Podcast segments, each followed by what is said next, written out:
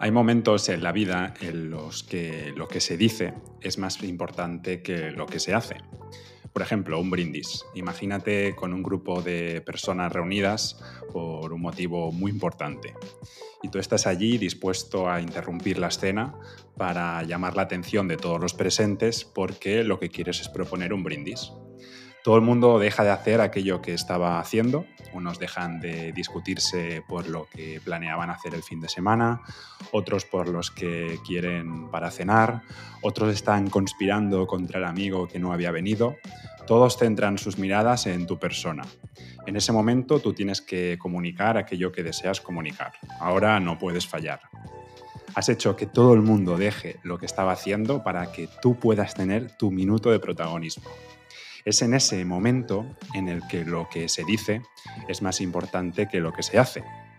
Otro ejemplo de brindis, si antes nos imaginábamos una escena de un grupo de amigos, unos con pareja, otros no, ahora por un momento nos situamos en una escena que es una cena con una persona especial. Imagínate que estás cenando con tu pareja y que llevas preparado un mensaje también muy importante. En el postre, porque siempre se hace en el postre, no lo sé por qué, interrumpes de forma patosa lo que esa persona te estaba contando sobre lo que le ocurrió el día anterior en su trabajo y le dices que quieres brindar por algo. Ese momento también está hecho para lo que se dice sea más importante que lo que se hace. ¿No te ha pasado nunca en este tipo de situaciones? Yo he comentado ahora dos que seguro que os suenan, pero podríamos volcar otro tipo de escenas encima de la mesa y ponernos a dibujar situaciones parecidas. No lo haremos. Pero eso, ¿no os ha pasado nunca que te has propuesto ser protagonista de un brindis? Lo has sido. Y justo al terminar de brindar por lo que sea, ahora no importa eso, te has dado cuenta al segundo que podrías haberlo hecho mejor. Piensas, mierda, me siento incompleto, debería haberme callado esa parte, o debería haber dicho aquello, o tendría que haber sido un poco más directo, o mi madre ya me decía que no se me daba bien la ironía. A mí me ha pasado alguna vez que otra y en ese momento, en ese preciso momento, hubiera deseado tener el control sobre el tiempo y rebobinar hacia atrás para repetir la escena, para repetir el brindis. Yo creo que sería maravilloso. Pero eso no es posible porque la vida real no es lo mismo que el cine. En el cine tú puedes parar y decir que quieres repetir la escena. O el director o directora puede repetir la escena tantas veces como quiera. Como Kubrick, que obligó a Shelley Duvall en El Resplandor a repetir una escena 127 veces. No me extraña que la actriz perdiera parte de su cabello como consecuencia del estrés y acabara hasta el moño de, él, del director. O si hablamos de un brindis también cinematográfico, por ejemplo, el brindis de Casablanca, en la que Ingrid Bergman le dice a Humphrey Bogart el mundo se derrumba y nosotros nos enamoramos. Con dos copas en, la mano de champán, Sam recogiendo el, piano y las bombas alemanas sonando a través de la ventana. ¿Os imagináis cuántas veces pudieron repetir esta escena? No lo sé, tampoco ahora es importante. Lo que sí que os confieso eh, que es que, si la vida fuera como el cine y pudiera rebobinar o pudiera decir corten y volver a repetir algo, lo que haría es repetir la semana pasada para grabar el podcast del pasado lunes, que quedó huérfano, y no haberos fallado. Si la vida fuera como el cine, yo lo habría hecho. Pero como no, tenemos que convivir con eso e intentar compensarlo con el podcast de hoy. Ahora sí, sin cortes ni cámaras, empezamos con Rosewood Sociedad Limitada. Bienvenidos.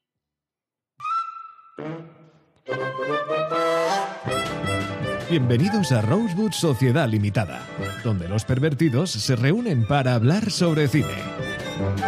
Cada semana, Eduard y Señorita X se sumergen en las historias más emocionantes del cine mientras intentan evitar la tentación de los spoilers. Presentado por Alexis Piquer y producido por Humanistas Sin Complejos. Rosewood Sociedad Limitada ni te cases ni te embarques. ¿Cómo estáis, eh, señorita X, eh, Eduard? Eh, ¿Qué os ha parecido? ¿Sois de brindis? ¿Sois de acaparar o sois más de explicar un chiste? Yo, no soy de brindis, pero hablando un poco de esto, ah, recuerdo que, que, hice un brindis cuando era padrino de boda, que no salió demasiado bien, y por suerte lo solucionaste tú con un chiste y conquistando a la chica de la fiesta. ¿Lo recuerdas? Sí, Tampoco salió demasiado bien el chiste. si, no, si nos centramos en el chiste. Pero bueno, pasamos, pasamos a X que, que, arregle un poco todo esto, por favor. No, no, me, me encanta. Hablando de, de, los brindis de boda, que yo creo que los discursos de boda son los peores. Yo, lamentablemente, bueno, he hecho varios discursos, he tenido que hacer varios discursos de boda, además largos, de estos de la mejor amiga de los novios. Buf, y me cuesta, ¿eh? Y al final me cuesta mucho, os vais a reír, pero me, me cuesta no, no, emocionarme en el propio brindis. O sea, siempre acabo como trabándome o, o parando porque, porque me emociono y, y, no lloro, pero bueno, casi, ¿eh? Porque me leo y digo, es que está tan bien escrito que, uff, sí, sí, eso me ha pasado muchas veces. Ah, que lloras por tu, lloras por tu escrito, no por la boda. Lloro, lloro por, por, por lo sublime de, de la escritura. Joder. No, porque, a ver, porque es muy sentimental. Las cosas que escribes, o sea, son discursos muy sentimentales. Entonces, cuando los lees en voz alta, una cosa es escribir en el ordenador, otra cosa es leerlo en voz alta, ya, ya te emocionas. Después del cóctel, pues tú imagínate. A mí me cuestan las bodas directamente. Ya, ya. Bueno, tú el brindis que hiciste en aquella boda, que no vamos a nombrar, eh, fue, fue, un discurso antiboda, realmente, antipatrimonio. Qué bien, qué bien, Eduard, qué, qué sí, sí. La gente se miraba y decía, pero ¿qué hace este tío? También te digo, ¿a quién se le ocurre mandarle un discurso a Eduard en una boda? O sea, poco te ¿A, conocen, ¿A, quién se le ocurre invitarme a una boda? Realmente es de los pocos matrimonios con los que creo, pero esto es un tema que no, no vamos a hablar porque... Bueno, así acabaste tu discurso, lo, lo arreglaste sí. un poco diciendo eso. Sí, sí, sí. Bueno, chicos, eh, como tenemos que ser diligentes con el tiempo y sé que mi presentación hoy ha sido muy apurada, si os parece bien, pasamos a la cartelera, que creo que, que traéis bastantes cosas.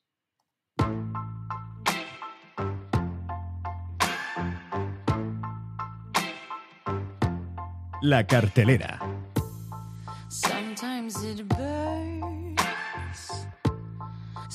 Sometimes it hurts.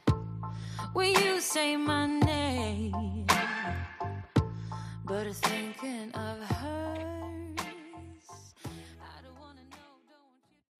Hemos acumulado dos semanas de, de, cine. En mi caso no ha servido para, para, nada porque traigo lo que había visto para el anterior podcast, pero creo que, que vosotros sí que habéis aprovechado el, el, tiempo. Sí, bueno, si queréis empiezo yo. Yo he visto bastante, pero me voy a centrar quizás en la menos vista o, que ha pasado un poco más desapercibida. He ido a ver Barbie, por supuesto, en el estreno. Fui a ver también la de Nolan, pero yo hoy os quiero hablar de, la de Elemental, que no sé si estéis un poco puestos de, un poco de, de, lo que va, de, Pixar, de un poco de qué tenía de antecedentes y demás. No sé si habéis visto la película de Inside Out, supongo que sí, porque bueno, en su momento fue como así muy rompedora. Funcionaba muy bien. Sí, entonces bueno, es un poco del estilo, ¿no? De un poco educación emocional y demás, cine familiar, eh, aventura, romance, con un toque fantástico, pero sin, yo creo que la pretensión que tenía Inside Out, que Inside Out yo creo que, que tenía muchas pretensiones. A mí me gustó, ¿eh? Pero yo de las que, de verdad, entre las que he visto, yo me quedo con, con Elemental y, y parece una tontería, pero yo me lo pasé muy bien en el cine. Además fui sola y, y bueno, me encantó ya está. O sea, va de, de, ciertos elementos que al parecer son incompatibles. También tiene una parte, obviamente, muy educativa, de que te enseña pues, cómo funcionan ciertos elementos cuando se mezclan y demás. Pero bueno, para mi gusto, muy recomendable y no solo para, para, para público infantil. A mí, yo disfruto mucho con este tipo de películas. Así que yo os la recomiendo si podéis ir a verla. ¿Había mucha familia o también público adulto? Sí, Fui a ver la, los Renoir y sí, había bastante familia con niños, bastante palomiteo, pero, pero bueno, yo también sabía un poco a lo que iba. Peor hubiera sido ir a los cines Yelmo, que ahí la gente come nachos con queso mientras ve este tipo de películas. Así que dentro de lo que cabía, pues mejor. Han cerrado los Yelmo de Barcelona, estás hoy, justamente. ¿Han cerrado los sí. Yelmo de Barcelona? Sí, los que están en, en Vila Olímpica, tienen varios, ¿eh? pero los que están en Vila Olímpica los, o en el Mare Magnum, no recuerdo exacto, los han cerrado porque se les había acabado el contrato de alquiler, bueno, hacerlo a Copa América y allí supongo que, que como está muy revalorizado lo sacan. Pero se ve que esos cines, eh, yo hacía muchos años que no iba, eh, pero estaban ya destartalados. O sea que. mm, Peor que el Camp Nou, ¿sabes? ¿Solo tenéis unos Yelmo en Barcelona? ¿Solo hay unos? No, no, hay otros, ¿no? El, Vale, de, el de Gran Vía, ¿no? El de Gran Vía con Paseo de Gracias, Yelmo, puede ser. Sé que hay varios, no, no recuerdo cuáles, cuáles hay. Sé que hay el- en San Cugat había. Los Comedia, los de Paseo de Gracia también son... Bueno, esos son los que digo yo.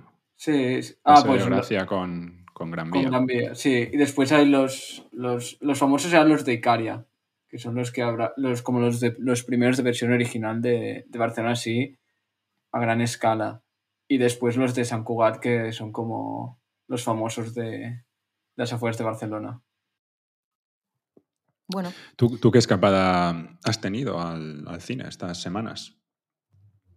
Yo fui a ver una que has visto tú y, y que me ha encantado y que prefiero que la comentes tú, que es la de la, El regreso de las golondrinas, que quedé maravillado. La comentaré contigo si la comentas.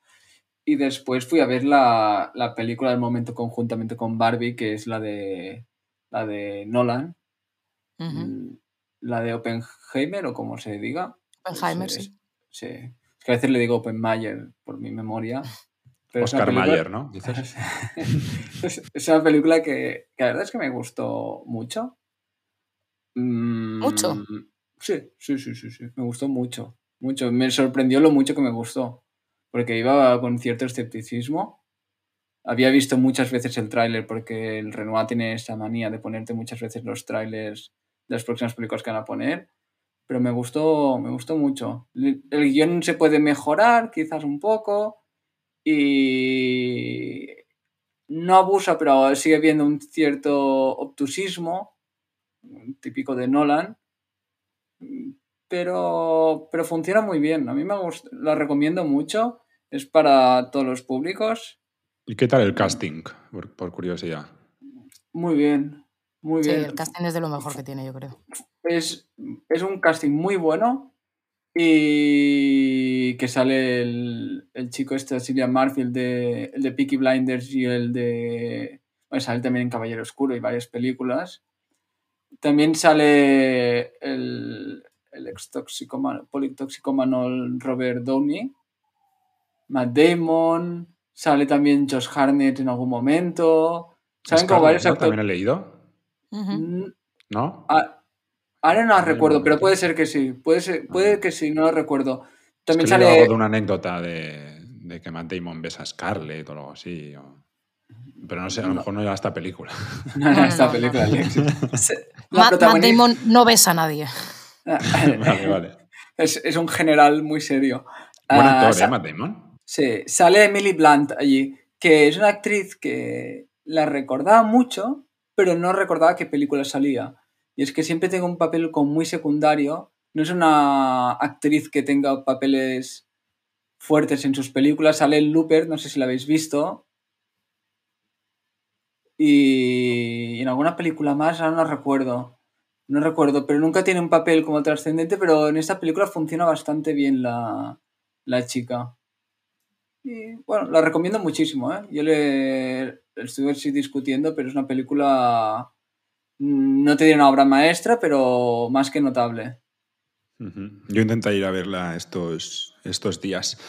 Y como comentabas, he ido a ver una película que tú habías visto antes y me habías hablado bastante bien, que es la del regreso de las golondrinas. Es una película china y el Me encanta. director es Li Ruijin. Ruij- Ruijun. Que no lo Eh, conoce ni su padre aquí en Europa. Yo, al menos yo No. no lo conocía y, y creo que no había Pero- sacado nada aquí interesante. Pero tiene películas interesantes, he visto, que no, que, no, que no las he visto las películas, pero después informándome he leído sobre ellas y tiene películas que no, que no están mal o que parece que no están mal. Y, y nada, a mí la película me, me gustó, es una película de estas películas sencillas, eh, sea, que, to- que toca el tema más importante de, de la vida, que es el amor. El amor. Sí, sí, sí, es Sí. una película sobre, bueno, sobre muchas cosas, ¿vale? Porque también tiene un, un punto político de crítica, también de orígenes, autobiográfica, porque el director lo que hace es acercarse a- al, al- al sitio o, o al contexto donde, donde él se crió y, y- y te acerca a un, un ambiente muy, muy rural y allí sí te presenta una, a una pareja de parias sociales, porque te los, te los presenta así, ¿Tú cómo lo ves más? ¿Un cine de denuncia o una película de amor? Porque ahora que me has hecho pensar, quizás es más de denuncia esa película. ¿eh? Y después creo- visto la censura que has recibido, porque has recibido bastante Sí. por parte del gobierno, creo que quizás es más de censura de amor y quizás me he calentado hace 30 segundos. No, no, yo, yo, yo me quedé con, o sea, mm, tras ver la, la película me quedé más con la historia de, de amor, o al menos es lo que yo, yo me llevé al salir de la, de la sala, pero después sí que realmente también es una, es una película, bueno, pues con un trasfondo eh, político y por eso tuvo los problemas que, que tuvo en, en China. Em, Aún la hacen en el cine X, ¿eh? Sí, sí, si, si la pintáis bien, yo esa sí que, que me apunto a verla. No es como una vía tan simple, esta sí que me apetece verla. A mí, es solo por da- da- dar nada, tres, tres cosas eh, que, que me apunté. Una que me recuerda, sin ser, sin ser lo mismo, eh, pero en cuanto a historia de amor, en cuanto a ambiente, eh, un poco a la película, no sé por qué, de El piano, de Jane Campion. Eh, después. eh, no me acaba de gustar esa película, ¿eh? Ya, ya lo sé, que a ti no te, no te gusta. Pero bueno, a mí tiene algo eh, que, que me recuerda.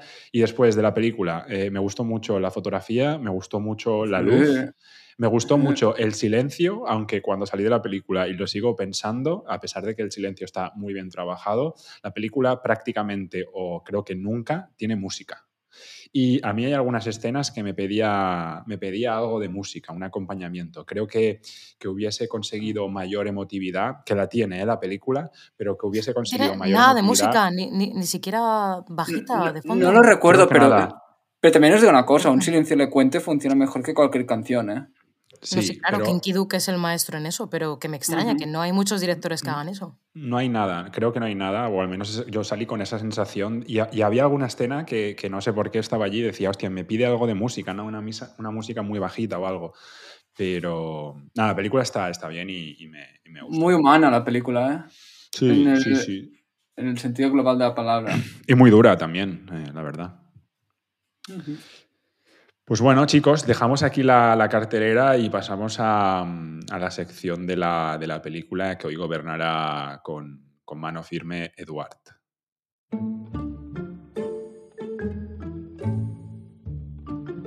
La película.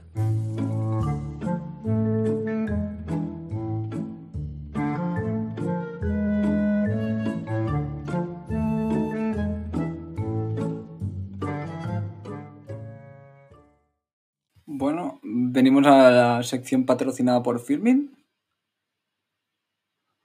¿Cómo Así sonríes, es. Alexis? ¿Ya están puestas las películas en Filmin? Pues mira, están, están puestas, eh, pero eh, en tono el, el mea culpa, porque tengo un mail por, por contestar a, a Filmin, porque hay que cambiar una, una serie de cosas. Eh, A mí con la locución latina no me compras, ¿eh? No, no, no, de, de- de- No, no, de verdad, eh, eh, sí, ten- tenemos que cambiar algunas cosas, pero ya me pasaron un, un prototipo eh, de, de- de nuestra lista, pero ya lo anunciaremos. Ahora en vacaciones tenemos tiempo para arreglar este tipo de cosas.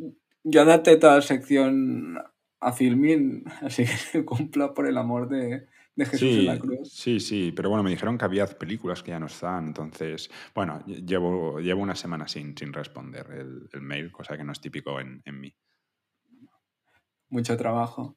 Vamos al, vamos al tema. Ah, y esta semana, como os comenté vosotros internamente, eh, escogí la película del, del hombre de la cámara. Creo que el- ambos la habéis visto, tú hoy Alexis y X hace unos cuantos años. ¿Qué os parece? La película en sí. Bien, muy chula, a mí me gustó mucho en su momento. Eh, prescindible. ¿Cómo te gusta crear conflicto? No, a ver, es verdad, Bueno. yo, en eso, yo en eso coincido con Alexis. O sea, dentro de las, de las películas de cine mudo, es, para mí también es prescindible. Pero ah, si os acordáis, en esa sección en su momento toqué, voy tocando momentos históricos del cine, que toqué la invención del cine, el mudo, el expresionismo alemán, el soviético y este justamente voy a hablar del cine de vanguardia, que es todos los movimientos experimentales como el surrealismo, el dadaísmo, que se infiltra un poco en el cine y, bus y son un poco rompedores con lo que, con lo que había. Mm, ¿Hay alguna película que os guste más que así vanguardista que, que el hombre de la cámara? ¿O os parece realmente un movimiento totalmente prescindible? Son movimientos que realmente, salvo algunos contados y no en todas las artes, o sea, algunos en pintura, otros en literatura, mm, trascienden más o menos. Yo realmente en el cine, ahora mismo así de de pronto, mm, no recuerdo. No, tú, tú, por ejemplo, X, sí. cu- cualquier película del expresionismo alemán. eh, Pero eso ya lo hemos hablado. Sí, ya, pero bueno, como está preguntando Pero- si hay alguna Ah, sí, película sí, de sí. vanguardista, pues No, vangu- Claro. pero vanguardistas, sentarnos en vanguardistas, no, no puramente, mm, porque el expresionismo alemán no lo meteríamos, igual que el montaje soviético no lo meto dentro del vanguardismo, lo que es vanguardismo puro. mm, sí que habéis visto vosotros películas porque lo estuve mirando. X había visto una de Man Ray, el del artista, La estrella de mar. Ujú. También, también habíais visto, ahora no me acuerdo, sí, un, un, un perro andaluz. ¿Habéis visto ambos? Que, se- Sí, que- pero es lo que dice Alexis, que son, para mí son un poco como, como juegos, ¿no? Como, bueno, como experimentos, como pequeños experimentos. Realmente de. Buñuel, de Buñuel no te quedas con el perro andaluz, lo pones de manera ane- anecdótica, ¿no? Como para explicar, pues eso, un experimento, un juego. Al final la vanguardia tiene mucho de juego, ¿no? Al menos en literatura. ¿Es un movimiento olvidable para vosotros en la historia del cine? Pero es que depende de, de- de- de claro. qué posición tomes, ¿no? O sea, como, como espectador, pues seguramente sí que sería olvidable. Ahora, que eres una persona que se interesa por el cine, quieres ver cosas, que lo, que lo enfocas dentro de, de un contexto de aprendizaje, como decía X, más experimental, que, que empiezas a estudiar un poco más el cine desde la parte técnica, pues, pues entonces sí que, que hay que ver esta película y, y otras, ¿no? Pero, pero si no, si lo que quieres es pasar un buen rato, eh, descubrir historias, aprender, eh, emocionarte, es una película prescindible. Pero, estáis de- pero igualmente, está, que es- estoy bastante con vosotros, ¿eh? pero es realmente no se puede obviar que introduzco técnicas nuevas y que estos movimientos, gracias a estos movimientos, al futuro se ven cosas que vemos en el cine que el propio Nolan utiliza, se aportan en estas épocas. Digo Nolan porque hemos hablado ahora de él, ¿eh? Hay una cierta ruptura narrativa que también ayuda un poco a dar un punto de vista al cine. Incluso trae temas como. Yo no te diría metafísica, sino metacinematografía, que es esto de, del proceso de creación. Yo pienso que he- he- tuve la misma discusión interna, pero pienso que es un movimiento muy importante tener en cuenta por, por esto. Vosotros, que, que un poco esta respuesta, tengo una pregunta muy Alexis. ¿Qué, es, ¿Qué os llevaríais antes a Isla Desierta? ¿El Club de los Poetas Muertos o un hombre con la cámara? ¿Tú qué crees? ¿Hace falta responder en serio? Sí. Pues hombre, obviamente el Club de los Poetas Muertos mm, por cien. ¿Y tú, Alexis? Lo, lo mismo. Yo, por ejemplo, creo que me llevaré el hombre de la cámara, ¿eh? Pero porque tú eres un tío muy aséptico a veces. me estás llamando emocional. sea, no te he llevarías- dicho aséptico. Te, te- te- te llevarías un- uno de los cortos de, de, de los hermanos Lumière, que, que la- el hombre de la cámara vi- viene a ser una evolución de, de lo que hacían ellos ya, eh, que el Club de los Poetas Muertos. Es que es muy corto los hermanos Lumière. En cambio, el Ah, bueno. hombre de la cámara son... es Varias- más tiempo para ver. Varias películas, varias películas. Venga, te, te dejo, hacer- te dejo montarte un pack. Nah, igual es una película un poco tramposa, eh, pero... Yo pienso que es una película que la volví a ver y cada vez que la ves es una película que disfrute, porque sería falso si te dijera, oye, lo he disfrutado como, como un western, ¿no? como una película de cine negro. No, es falso, es una película que no acabo de disfrutar, pero cada vez que la veo me quedo con una sensación de, de estímulo. Mira, e- es una película que es pertinente para traerla en este podcast, lógicamente. Cuando yo digo es prescindible, es- eh, hablo como, Mm. como, como espectador. Es decir, no, no le recomendaría a alguien que quiere ver una película ver esta película. Pero mm, lo que, lo que sí que creo es que como ejercicio experimental o ejercicio incluso intelectual, no está de más, porque descubres cosas, te hace pensar, te hace conectar con, con ciertos elementos cinematográficos, eh, te hace también después eh, ir, a, ir a internet, ¿no? A informarte sobre cosas que, que ves. Y, o sea, que, que como, como, lo- como los primeros años en el, en el cine, está bien si quieres ir un poco más, más allá. ¿Creéis que es necesario entender completamente una película para poderla disfrutar? No. No, para nada. Puedes disfrutar. O sea, el- cine, como cualquier otro arte, tiene mucho sensorial. Muchas veces simplemente sientes cosas y ni las comprendes. No tiene nada por qué. Y de hecho, ¿Y las vanguardias es un, es un poco eso, ¿no? O Correcto. sea, son ¿Y tú qué- juegos. ¿Y tú qué opinas, Piquer? No, yo opino que al final esto es la semilla de lo que, por ejemplo, al final con, con las, las nuevas cinematografías de, de los años 50, 60, eh, beben un poco de tanto del cine clásico, porque aquellos directores eran amantes del cine clásico, como que también de, la- de las primeras disrupciones de estas primeras vanguardias de los años 20.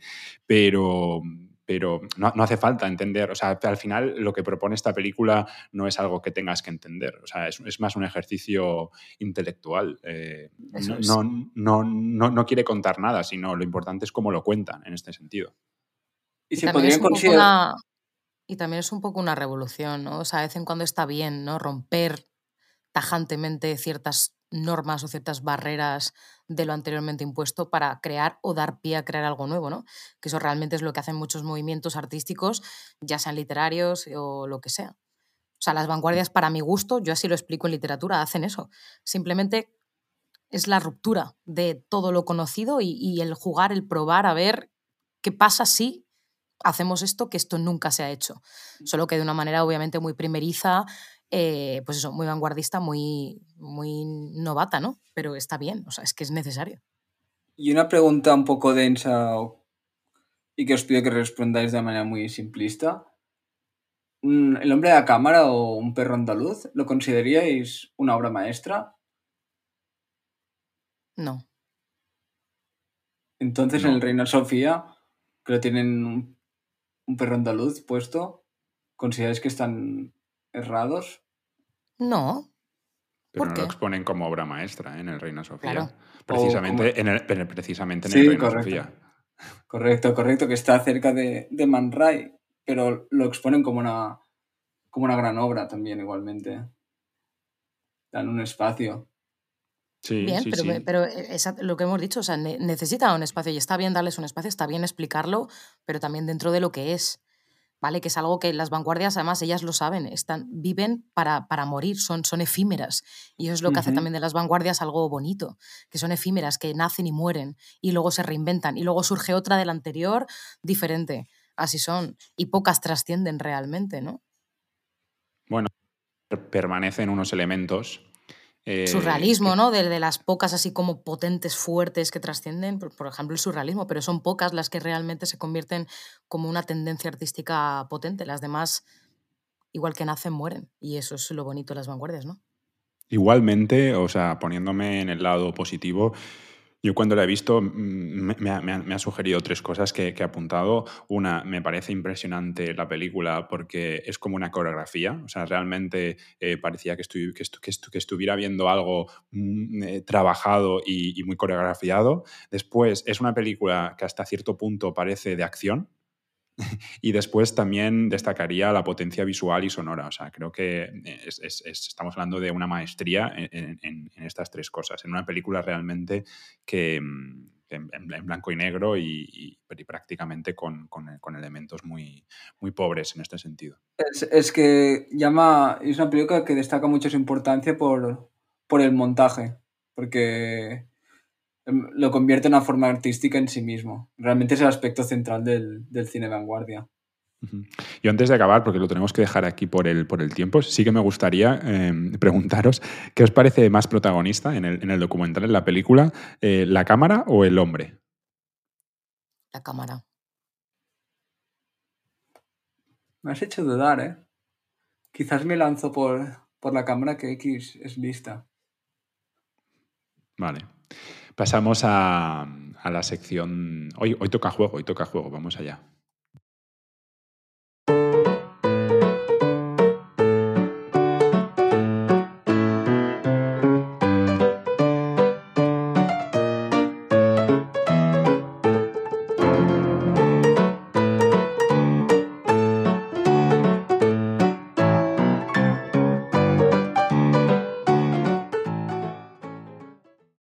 Bueno, hoy toca juego y realmente no traigo preparado eh, nada, un juego, no, no se me ha ocurrido. eh, perdonad, mi, perdonad mi falta de, de creatividad, pero, pero sí que traigo Suerte, algo. suerte, suerte que faltaste la semana pasada, X, ¿eh? Bueno, lo tenía, o sea, es lo mismo que tenía para la semana que la semana pasada, X ha, ha desaparecido. Eh, de todos modos, sí, sí que traigo, mm, sí que traigo, sí que traigo algo. Eh, de hecho, lo que traigo es un juego a, a medio largo plazo, que todavía es más interesante, eh, más en los tiempos que vivimos. Eh, Me da un no sé poco de qué- miedo eso, ¿eh? No sé por qué te ríes, no sé por qué te ríes. Bienvenido, Eh, X, de nuevo. Eh, va- va- vamos, vamos a crear eh, una, una especie de, de sección que se va a celebrar de alguna manera eh, cada mes, ¿vale? De forma mensual. Eh, yo creo que os va a gustar. Pero ¿por qué? Cuando por- no, por- cuando no se te ocurre otra cosa, ¿no, Alexis? No, no, no, pero yo no sé por qué ponéis estas caras eh, si todavía no lo habéis escuchado. O sea, Dale, dale, dale. Em, A ver, peor que la introducción no será, que es la No, parte al- buena. Exacto, exacto. Al final, eh, la sección eh, se, se puede llamar algo así como hasta que salga bien, ¿vale? Y el juego se, se puede, se puede llamar hasta que salga bien. Eh, en- entonces, Ahora, ahora por orden irá la introducción de Alexis, las bodas y esta sección por odio. oye, Vamos a que- hablar. Vamos a No, es que cada vez, ca- cada vez que planteo algo distinto, os ponéis Dale, las dale, las dale, manos en la cabeza. Yo ya no sé si esto es parte de- del juego. Eh, entonces, eh, hoy, lo, que tenemos que hacer es, porque la sección que hasta que salga bien es que nos tenemos que comprometer, ¿vale? Eh, a ver películas, bueno, no aparentemente, sino expresamente malas, ¿vale?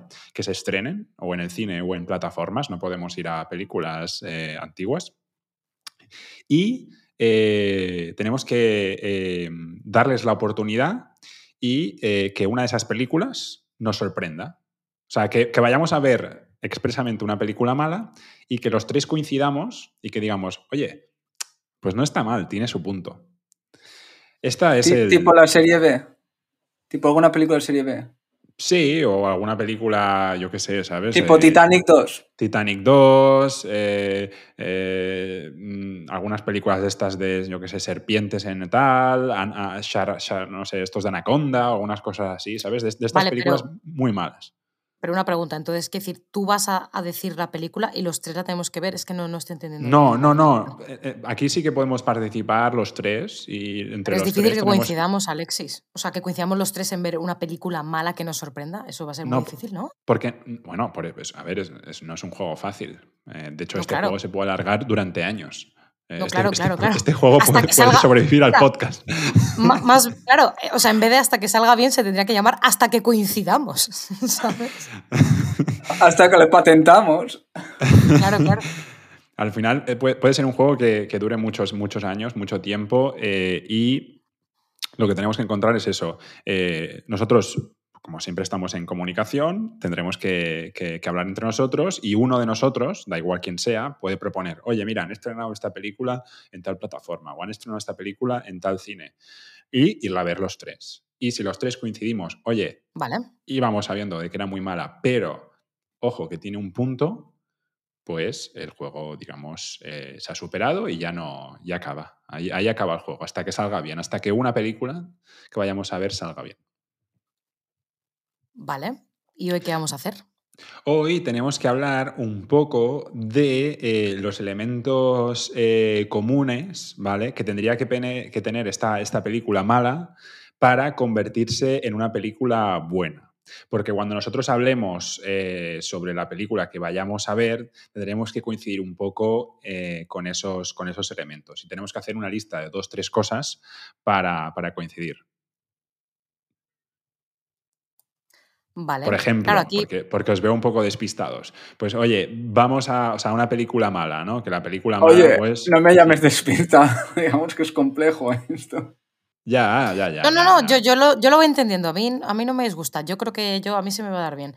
Ahora, eh, que vosotros coincidáis, yo creo que a lo mejor no va a ser tan fácil, pero yo veo muchas películas malas. Bueno, no muchas, pero de vez en cuando sí que me trago alguna mala. Alguna cae. De hecho, ya Yo- tengo una ya en mente. Yo lo digo porque aquí en este podcast, pues eh, al final eh, invertimos tiempo en ver cosas que están bien. Hoy Eduard ha hablado del hombre eh, de la cámara. Pues igual que dedicamos la, mayor parte del tiempo a, a ver cine que puede ofrecernos algo, que podemos aprender algo, pues también de vez en cuando, vamos, tal vez lo que yo proponía una vez al mes, pues intentar proponer una película mala. Entonces, pregunto, pregunto para ver si he entendido bien. Tipo, propongo ver Mamma Mía, la película. por ejemplo, por ejemplo, pero tiene que ser muy mala, ¿eh? O sea, aparentemente Joder. tiene que ser muy mala. Joder. Joder. es muy mala, ¿eh? Ya, pero Titanic 2, por ejemplo, es una película que tú has comentado antes. Ah, oficialmente, ma- oficialmente mala. Sí, exacto. Exacto. Oficialmente mala. Y, vale, pero, tipo, pero serie, que los tres. Entonces. Exacto. Pero que la veamos los tres y se- siendo oficialmente mala, los tres coincidamos y decimos, oye, es mala la película. Pero mira, tiene esto, esto y esto. Y que los tres coincidamos en es mala, pero, ¿sabes? En ese pero tenemos que coincidir los, los tres. Vale.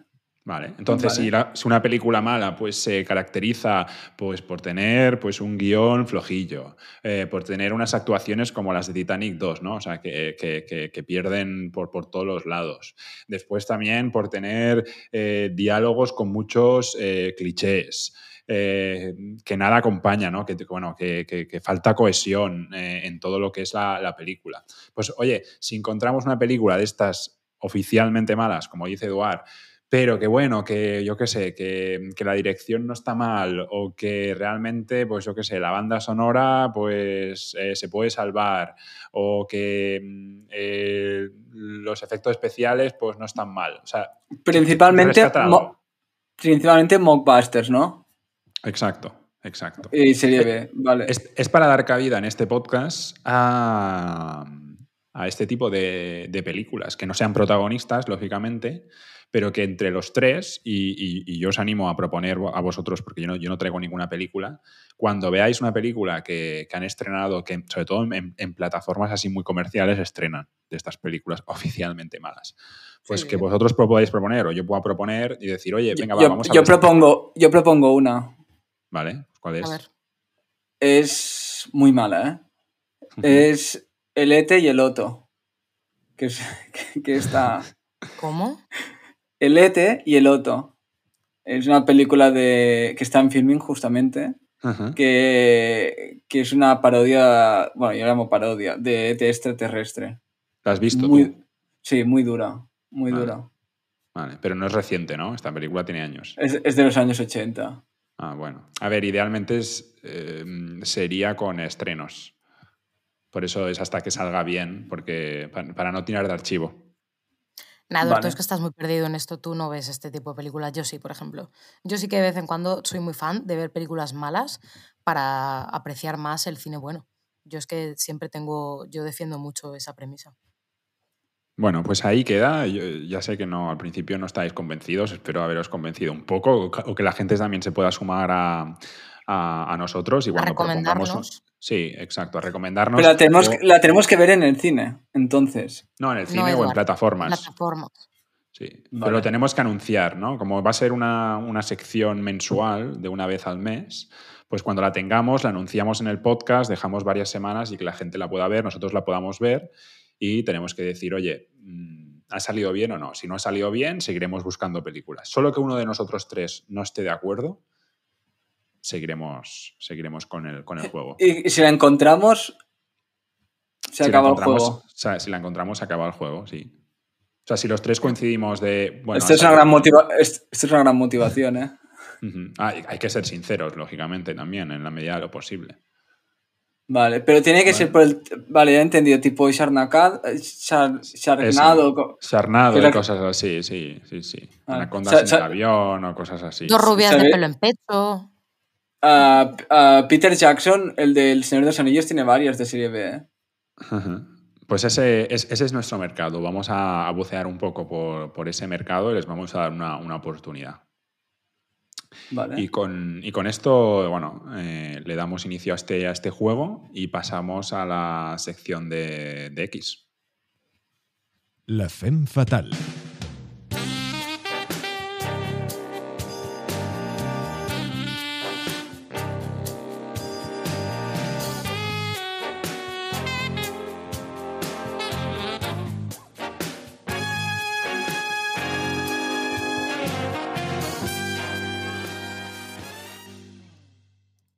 X, el escenario es, es todo tuyo. que nos vas a, Sí. a traer? Ahora, ahora- comienza mi podcast, mi, mi podcast dentro del podcast, ¿no? Exacto. Bueno, yo hoy mm, os traigo, para variar un poco, algo un poco más, más actual, La Venus de las Pieles de Roman Polanski, que bueno, lo hablamos entre nosotros, entonces entiendo que, que la habéis revisionado más o menos. Yo sé que Alexis, tú Sí. sí, tú Eduard, ¿la tienes fresca? La tengo fresca, pero no la he vuelto a ver. Bueno, pues eh, está disponible en Filmin, por supuesto, es del año 2013. Es cortita, dura 96 minutos y es interesante porque, aparte de ser una película de Roman Polanski, director al que yo eh, adoro e idolatro, el guion, o sea, es una adaptación de una novela que a su vez fue adaptada para estrenarse en Broadway.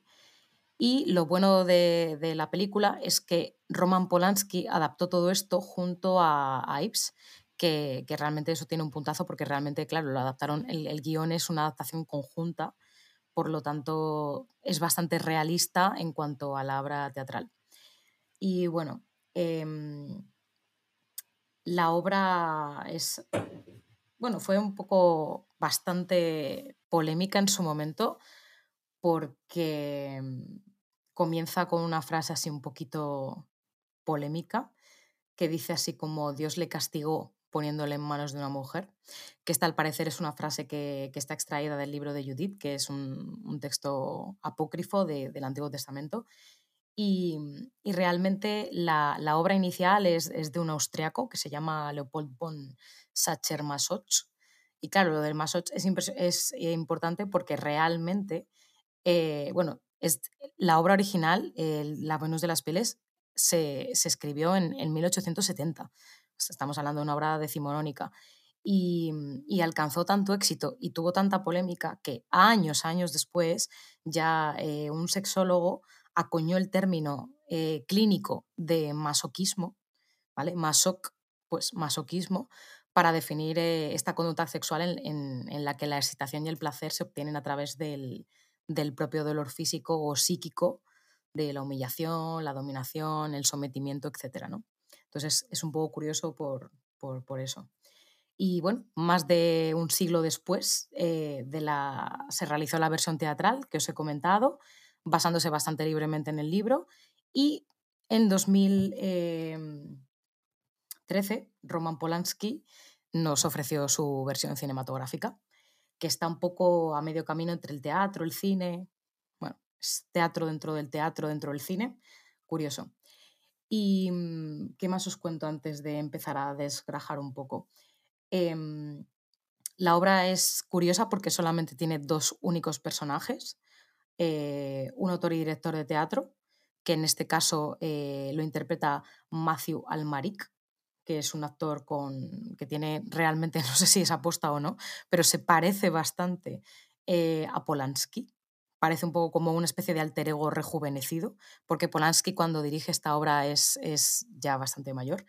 Y una mujer que aspira a conseguir un papel principal en una obra, eh, que es Emmanuel Seigner, que es la esposa o era la esposa de Polanski, que es aquella misteriosa joven que, descubrimos hace tiempo y que cuando se estrena la obra había tenido papeles secundarios y bueno, tampoco eh, su, su filmografía había tenido un poco un bajoncillo.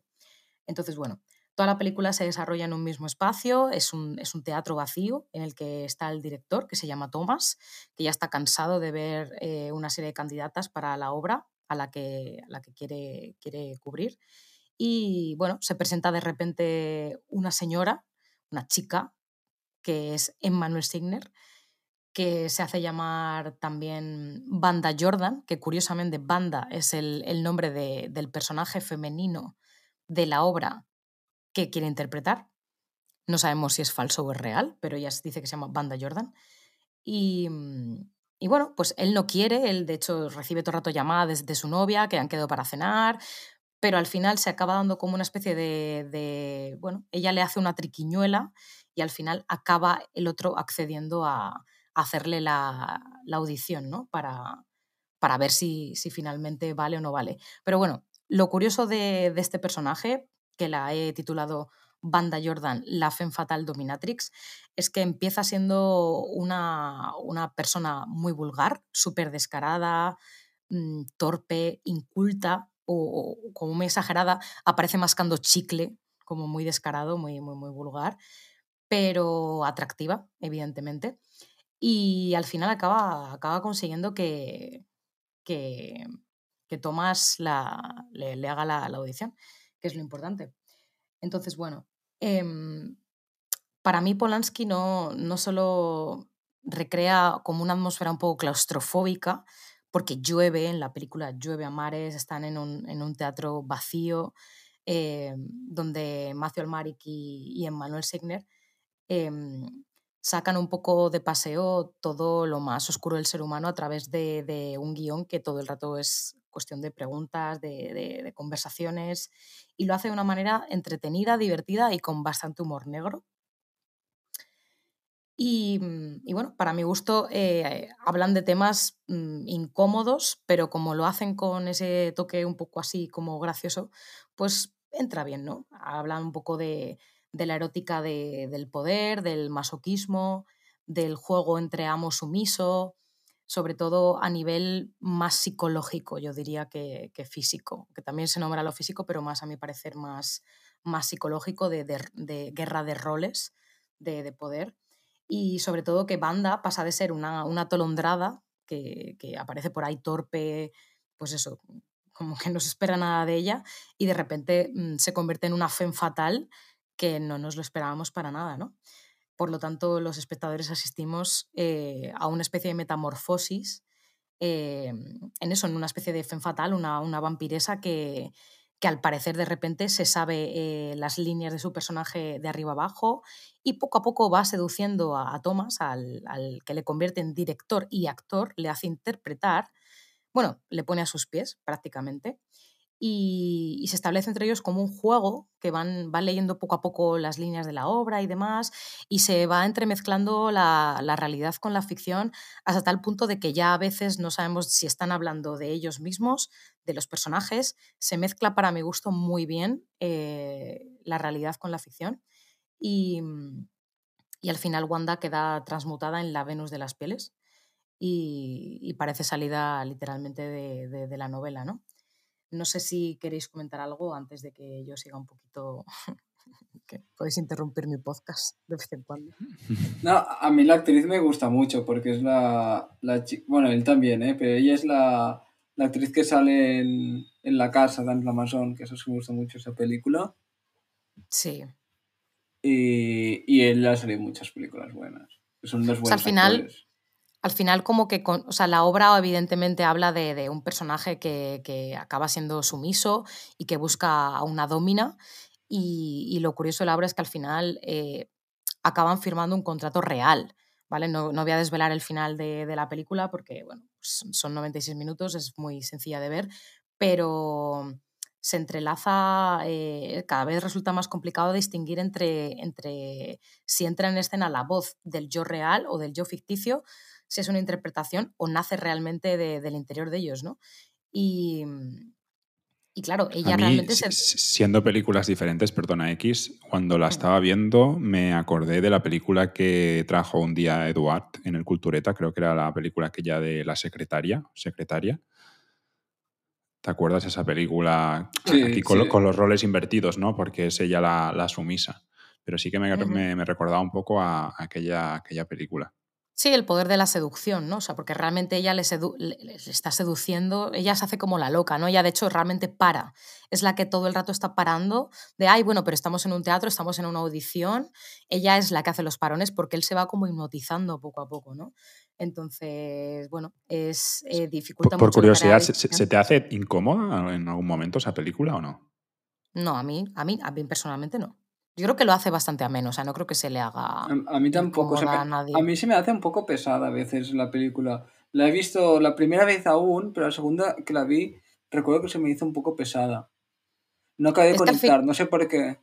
Es que al final es teatro y hay que verlo el tirón. O sea, es, un- es, es todo el rato diálogo y son dos personajes y el escenario. Sí, sí, la, la segunda vez que la vi, no la no, no acabé de ver en dos partes. Yo, yo de decir, yo he de decir que a mí también me gustó. Yo la vi en cine, ¿eh? A mí me gustó esta vez que la, re- que la he revisado para, para comentarla. Yo mm, como que me impresionó mucho más cuando la vi en cine la primera vez. ¿eh? Ahora que la he vuelto a ver, pues sí, me ha gustado y me, y me parece interesante el rol de ella. Y ahora terminaré simplemente con una pequeña reflexión en torno a la filmografía de, de Polanski, que me va a tirar un poco un triple, pero bueno, para eso estamos. Pero me gustó más la primera vez. ¿eh? Nada, el triple que me, voy a tirar, que de hecho lo he comentado con algún amigo cinéfilo, es que revisando un poco la, filmografía de, de Polanski, que a mí me gusta mucho, em, he pensado, y insisto, esto es un triple, ¿eh?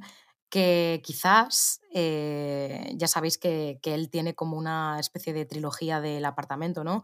La semilla del diablo, Cul de Sac, Repulsión, y luego aparte también tiene un Macbeth por ahí, bueno, tiene varias, pero las que yo he recopilado un poco en este pack son estas, en las que me parece, me parece, eh, insisto, habría esto que revisionarlo más, pero ahí lo dejo para la reflexión también de nuestros oyentes, que eh, las mujeres casi siempre en ciertas películas de Polanski em, son, son personajes que son atraídos o tentados por el mal, ¿vale? En, muchos, en, en- en sentido muy amplio, pero son tentados por el mal y que precisamente en esta, en esta película, que es de sus últimas películas, es como, hay- como una especie de venganza o de catarsis del, del personaje femenino, ¿no? Que insisto, claro, está basada en una novela, pero bueno, que justamente la traiga aquí como una de sus últimas películas, que realmente es como ella el, el personaje dominante, ¿no? Y que realmente lleva toda la batuta y que es ella la que incita al mal o la que incita a la perversión, la que incita al juego al final. Él no, nunca acaba de cenar con, con su novia, se queda con ella en el teatro. Entonces, qué decir, ella es la incitadora del mal, ya no le incitan a ella, ¿sabes? Entonces, no sé, simplemente me pareció curioso, lo estu- estuve pensando un poco, insisto que es un triple porque tendríamos que revisionar toda la filmografía de, de Polanski en, en- en detalle, pero bueno, ahí lo dejo. A veces los triples no entran. Y- tienes razón en algunas de las películas, que sí que sucede, pero en algunas, la que me viene más en la cabeza, que es una película que me gustó mucho en su momento, que es Tess, quizá la tendría que revisionar, pero no cumple mucho, mucho este esquema. Mm, en el pianista quizás sí. Esto es broma, Alexis, que estás haciendo caras. Ah, yo, precisamente yo no hablo como de ese grupo de pelis, yo hablo de las pelis como más clásicas de Polanski. Un cuchillo al agua, tampoco. Es de la, de la época central, si- sí que tuvo una época que quizás sí, pero... Unas de, de, de Biel, ¿sabes? O sea, que decir, ni siquiera, o sea, son la- las que he dicho, las de la trilogía del apartamento, que son las que tienen así un toque más, el quimérico inquilino incluso, no sé, siempre... sí, sí, en algunas, algunas películas sí que cumple, algunas películas sí que cumple, y por eso es Claro. un, un, un triple bien tirado, pero, pero fallado. Bueno, es más como Hola. una reflexión. Hablando de, de triples, yo estaría mm, toda la noche escuchándos, pero este podcast se ciñe bajo unas reglas marcadas por, por el Estado y tenemos que ir a la, a la sección que pone el, el lazo a este podcast, que es el, el Cultureta. Allá vamos. El Cultureta.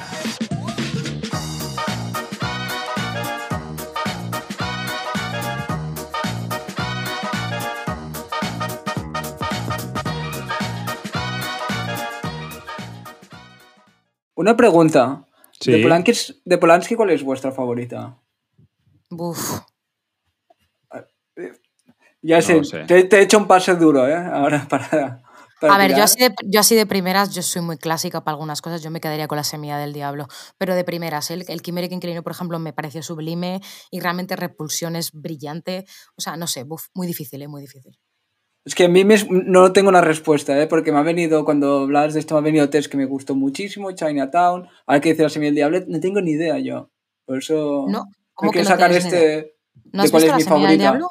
Sí que la he visto, y, China, y Chinatown también, cuando lo has dicho, me han venido Sí. películas de, de Polanski y no sé la Claro. cual me gusta más, Ya, ya, ya. pero no tengo una favorita, simplemente. Veo, Y, y me he notado esta opresión en el pecho y digo, suéltalo y, y que te ayuden, pero... Bueno, veo que, mi a- autoridad en este podcast está en- en- entredicha y... Bueno, venga, que luego nos se regaña, está- vamos, vamos. se- no, se está gestando un, un golpe de Estado que, que bueno. El- en el último podcast, eh, en esta sección, os pedí, eh, porque aquí sí que no dejo margen a, a propuestas por, por vuestra parte, que eh, tenéis que traer una película con un protagonista ah, animal. Eh, Eduard saltó rápidamente y dijo, oh, yo ya la tengo. Imagino qué película puede ser. Entonces, eh, ¿qué, qué, qué traéis hoy para, para esta sección? ¿Alguien quiere abrir la lata? Pues lo abro yo. Ah, una de mis películas favoritas, un- una auténtica obra maestra de uno de los mejores directores de la historia de Francia del cine, que es, que es Al azar con Baltasar. Lo sabía. Es una maravilla. ah, justifica, si estáis escuchando un podcast como el nuestro o tenéis pretensión de escucharlo, no lo hagáis y mirad esta película porque vale mucho más la pena. Es, es una exquisitez. Yo también sabía Sí. que ibas a decir esa, por eso llevo el contraataque, pero sí coincido contigo. Maravillosa, sublime esa película. Bueno, bueno, bueno, se pone esto interesante. No, no, ojito a lo que os traigo yo, ¿eh? Cuando queráis. Sorprende, voy. no sé qué es. Sorpréndenos ahora, Pues bueno, X, no nos como- dejes. Por cierto, el, az- el azarco del Baltasar sabes que es una de las favoritas de Godard, ¿no? Sí, no me extraña. Ujú. Es porque sé que te gusta Bueno. mucho Godard. Pues como la cosa va de burros, ¿vale? Yo eh, hace poco, eh, recomendada por, por un amigo, descubrí, y esto sí que lo tenéis que, con móvil en mano lo tenéis que buscar, porque no sé si lo vais a conocer. Yo no lo conocía, no tenía ni idea, esto es una recomendación que me hicieron. Es una película que se llama EO, tal cual, una E y una O. Y Te precisamente... la he comentado ahora, justamente. ¿vale? Es, es, es, es, es de Polonia y es de un director que se llama Sergi Skolomski, ¿vale? Un nombre así un poco tal. Yo no la conocía, pero bueno, eh, interesantísima porque realmente eh, es que es un poco difícil de explicar, es que hay que verla. Es como... mm, el mundo visto como si fueras un burro que va por ahí vagando. Es que, e, es, que es muy. Es, es, es- demasiado. O sea, de verdad, es un. Es un. Es una película muy interesante, simplemente como la vida, la- cierto recorrido visto desde los ojos de un burro, que esto parece como muy naif, pero no, porque pasan de- verdaderas desgracias, em, también hay mucha inocencia, es una película muy curiosa y al parecer este director tiene alguna más que me han dicho que, que hay que verlas. Y ya os digo que yo no la conocía. Lo tonto tiene 41 películas en su filmografía, yo no, yo no lo conocía y, y esta película me encantó. Así que bueno, pues eso. Mira, hablando de esta película, yo sí que conozco al director. eh, hemos hablado de Polanski, que has hablado tú. El director de esta película escribió, fue el guionista de la primera película de Polanski, la de Un cuchillo en el agua. Curiosidades, de la, del cine. Parece que lo llevé preparado, pero no, no. Me acuerdo. No, no, muy bien. Yo, yo no he investigado mucho Es- sobre él, ¿eh? O sea Es, que... es, es, es un director que tiene películas extraordinarias. Bueno, al menos una de ellas que es la, la que yo recuerdo más, que es la de Promesas al Este, del Este, o que, que sale Viggo Mortensen, que es un- una película que, que una pena que quedara solo en eso, porque, porque era es una maravilla película. Y, y yo la estuve a punto de mirar esta semana que la tienen en Movistar. Y, y mis suegros pagan el pack completo. Y la estuve a punto de ver porque este año hablaron mucho, estuvo a punto de. Bueno, estuvo entre las favoritas del Oscar y ganó tanto en Cannes como. en Cannes, como los en críticos de Nueva York y, y Los Ángeles. Varios, varios muchos, ganó muchos premios, pero se ve que merecidamente, ¿eh? No lo he visto yo. Pero Promesas del Este eh, es de David Cronenberg, ¿no? Sí, pero él participa. Ah, vale. Vale, vale. Eh, pues bueno, muy buenas propuestas. Eh, yo la verdad es que tenía muchas dudas y tenía varias cosas en la, cabeza. eh, y al final me lo acabó de confirmar mi padre, porque me dijo, oye, mira, he escuchado. y, dijo la película que, que yo tenía en, en- primera mi, en mi lista, de- en la cabeza. Y es El hombre elefante. Em, Oh, Sé que es un poco ahí, digamos, controvertida la, la propuesta, pero sí que es una película que me, que me encanta y mi padre también se le, se le ocurrió. Y sabéis que es una película de David Lynch y, que es, es una, una película, eh, bueno, eh, Un preciosa. clásico. Un clásico, sí, sí, sí, preciosa y, y muy, y muy bien hecha, muy bonita. Que si alguien no la ha visto, pues eh, la, puede, la puede ver. Está en filming. Es una que- película que, que creo que es imposible. Bueno, creo que es imposible. Es muy difícil una película siendo en blanco y negro. Que esto hay gente que no sé por qué le tira atrás. Es una película que es casi imposible que, que alguien diga no me ha gustado. No, no, es que es hermosa. O sea, es, es una película hermosa, si- siendo también muy, en, en algún punto muy sórdida. Pero. Sí, sí, sí. Pero muy unánime. Sí, sí, sí. Y como el tiempo se nos, se nos acaba y tenemos que intentar ser diligentes y siguiendo el camino de- del éxito, que ya en el que estoy instalado en esta, en esta sección, eh, así reconocido Ah. por, por- por vosotros, que, que no sois mucho de, de reconocer los méritos de los demás, para el siguiente podcast eh, tenemos que traer una película de miedo adolescente. ¿Vale? ¡Ay, qué Eh, maravilla! Sí. ¿Se pueden, traer, ¿Se pueden traer 10 o 12? Mm, se pueden, pero si, si hacemos solo el podcast de eso. Vale, vale. un podcast Pero de la, di- de la sección del cultureta. Difícil, difícil elegir solo dos. Se me ha cortado, ¿eh? No lo digo en broma. Se te ha cortado. eh, pues, mientras bueno, que, mientras anunciaba. que tenemos que traer una película de miedo adolescente. ¿Vale? Madre mía. Has vuelto a las andadas. Mira que No, lo estás sí. haciendo bien, ¿eh? No, no, no, no, no. Según, según Me X, parece- ¿no has visto me la parece de maravilloso. X? Ha sido maravilloso. Pero, Yo he pero dicho que si puedo como- traer 10 o 12, pero no te has enterado. Ya, ya, ya. Pero bueno, a él es Porque te- te- le da- Te gusta mucho el género X, pero realmente Alexis... no sé. Bueno, pues a ver Me con qué me sorprendéis. Yo ahí voy a ser muy Ah, ah. crítica. Sí, no, porque Eduard es un, es un terreno que no, que no domina, que se imagina un, un- un- un lodo encharcado y, y claro, cuando, cuando le Sí, sacas sí. de, de- de su zona de confort, pues ya, ya empieza... Y Scream no vale, ¿eh? ya os lo digo, ¿eh? O sea, no me, no me digáis Scream porque os echo por ahí otro lado, ¿eh? Cancelamos el podcast. Scream es, no es- vale. es- es cuestión de tener una película, ¿no? No hemos dicho si tiene que ser buena. No, no, no, no. He dicho que voy a ser muy crítica con esto, así que bueno, me parece bien. Bueno, chicos, ha sido un placer retomar este podcast con vosotros. Muchas gracias, X. Nada, a vosotros. Gracias, Eduard, por, por tu tiempo. De nada. Y empezábamos este podcast con hablando de, de brindis, así que no me lo he preparado, por lo tanto tendré la misma sensación que he explicado en el, en el podcast, pero bueno, brindo porque este, porque este proyecto siga, siga adelante. Recordad solo que podéis participar a través de nuestras redes sociales, en los comentarios de- del podcast también a través de Spotify planteamos una pregunta, sobre todo relacionada con la de la cultureta, y podéis dejar ahí vuestros comentarios. Nos podéis escribir un correo también, eh, el cual eh, tal vez no, no conteste, como habéis podido ver. No, no, sí, contestaré. Y después también, si queréis participar de forma más generosa, eh, siempre os podéis convertir en patrocinadores de este podcast. Que lo voy repitiendo, pero si no venís vosotros, iremos nosotros y, y el primero se llevará al gato al agua. Y sí, el dinero es para mí, Eduard, si, si es lo que ibas a, a preguntar. Correcto. ¿Se, le- se- se te puede mandar un bizum? Se les puede mandar un bizum directamente.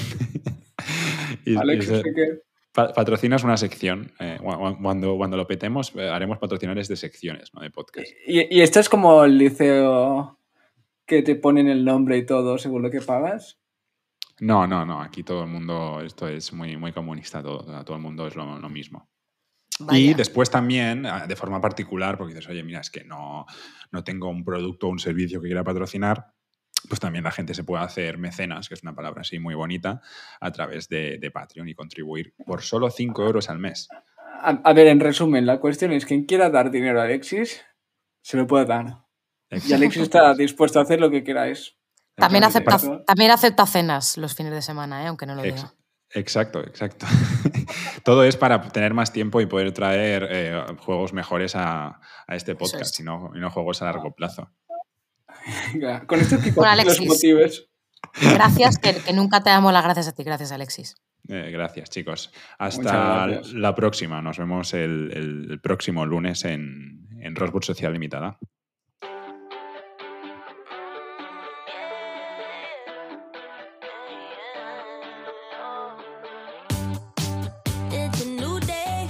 Rosewood Sociedad Limitada, un podcast de cine sobre cine.